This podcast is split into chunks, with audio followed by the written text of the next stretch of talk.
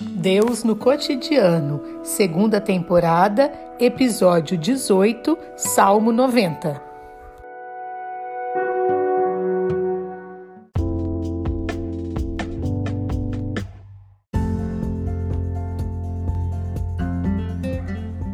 Salmo 90. Deus confirma a nossa vida. Senhor, tu foste o nosso refúgio de geração em geração. Antes que os montes nascessem e a terra e o mundo fossem gerados, desde sempre e para sempre, tu és Deus. Tu reduzes o homem ao pó, dizendo: Voltem, filhos de Adão. Mil anos são aos teus olhos como o dia de ontem que passou, uma vigília dentro da noite. Tu o semeias ano por ano, como erva que se renova.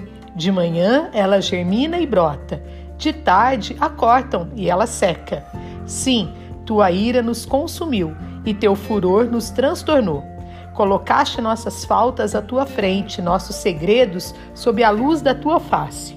Nossos dias passaram sob a tua cólera, e como suspiro, nossos anos se acabaram.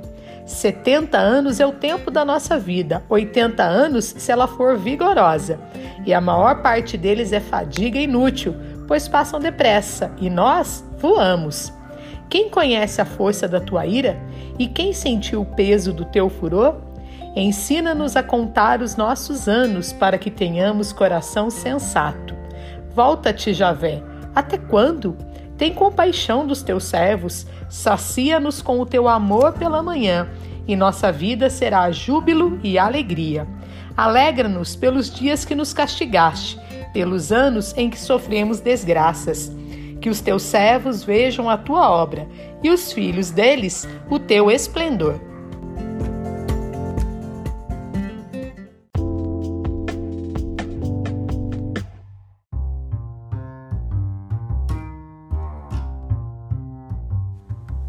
O que trazemos do Salmo 90 para a nossa vida?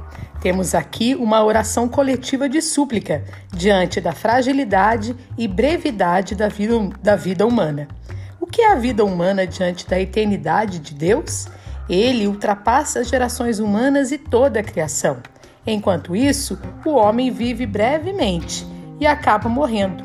Sua vida se torna mais curta por causa do pecado e suas consequências. Além de breve, a nossa vida pode se tornar também uma fadiga inútil quando nos afastamos do próximo, quando nos afastamos de Deus. O que fazer então? Diante dessa realidade, só nos resta pedir que Deus nos dê um coração sábio para vivermos bem o tempo de que dispomos. A vida é muito curta para ser pequena. Pensemos nisso.